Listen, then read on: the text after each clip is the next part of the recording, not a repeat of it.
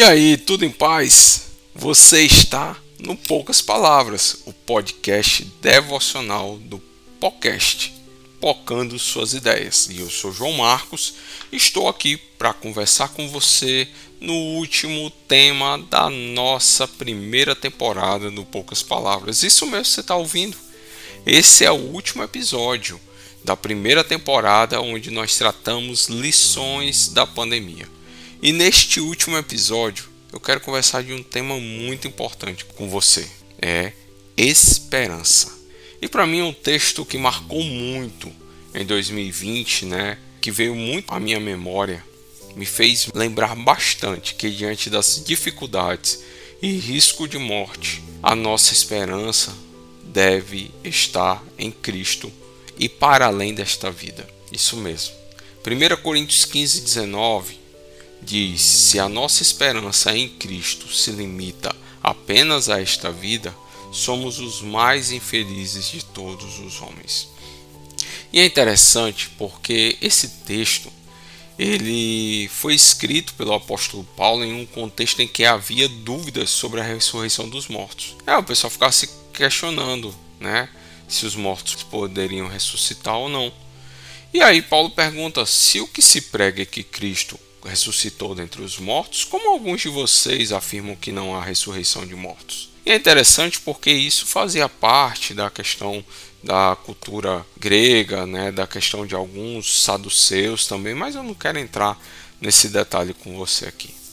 O que eu quero trazer é que muitas vezes a gente busca a Cristo para que a nossa vida aqui seja boa, seja tranquila. A gente busca andar com Deus, servir a Deus, andar com Jesus, muitas vezes porque nos dá prazer. A gente se sente bem, a gente se sente aliviado, e não por quem Deus é. Não é porque Cristo é o Salvador. A gente busca a Deus simplesmente porque a gente se sente bem, tem prazer e o nosso prazer nos faz a buscar aquilo que, que é bom para nós, que nos faz se sentir bem. Às vezes também a gente busca a Deus, busca a Cristo para que a gente tenha sucesso na nossa carreira, para que a gente tenha prosperidade financeira.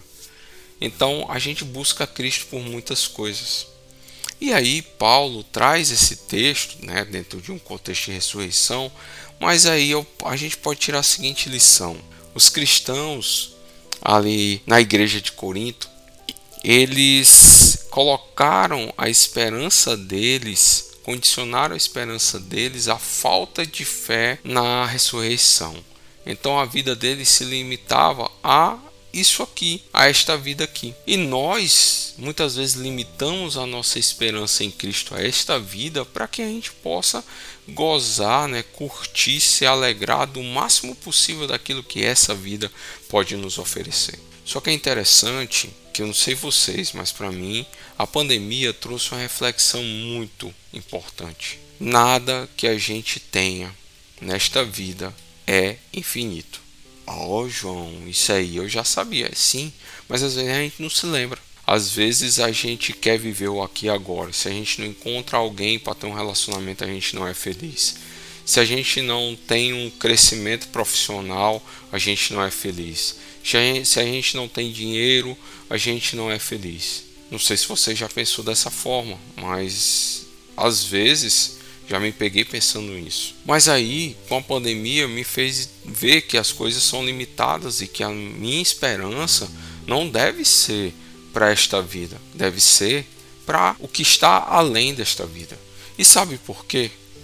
Porque em Apocalipse, capítulo 22, capítulo 21, na verdade, apesar das pessoas terem medo desse livro, esse livro é um livro espetacular para trazer esperança aquele que tem fé em Jesus Cristo. Porque diz assim, ó: Vi novo céu e nova terra. Vi também a cidade santa, nova Jerusalém. Então ouvi uma voz forte que vinha do trono: Eis o tabernáculo de Deus com os homens. Deus habitará com eles. Eles serão povos de Deus e Deus mesmo estará com eles.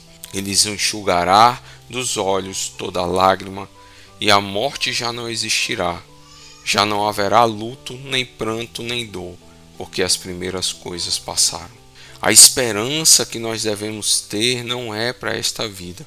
A esperança que nós devemos ter é no novo céu e na nova terra, onde não haverá lágrima, onde não haverá morte, onde não haverá luto, pranto, dor, onde teremos a presença de Deus diariamente ali conosco, onde nós podemos ver uma terra viver numa terra linda e maravilhosa, longe de qualquer tipo de sofrimento. E essa pandemia com certeza trouxe luto, sofrimento, falta de esperança para muita gente. Mas eu quero dizer para você que está me ouvindo agora que Jesus ama você. Jesus quer te dar uma nova vida e uma nova esperança de viver eternamente no novo céu e na nova terra, onde não haverá sofrimento, porque essas coisas já passaram.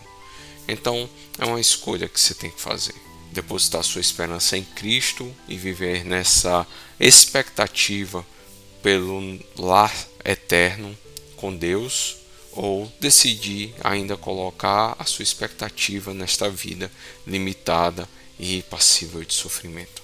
A minha oração é que, apesar das tentações, das lutas e dificuldades que nós temos aqui, não devemos ficar ansiosos com coisa alguma, mas em tudo sejam conhecidos diante de Deus os nossos pedidos pela oração e pela súplica, com ações de graças, e a paz de Deus, que excede todo entendimento, guardará o nosso coração e a mente em Cristo Jesus.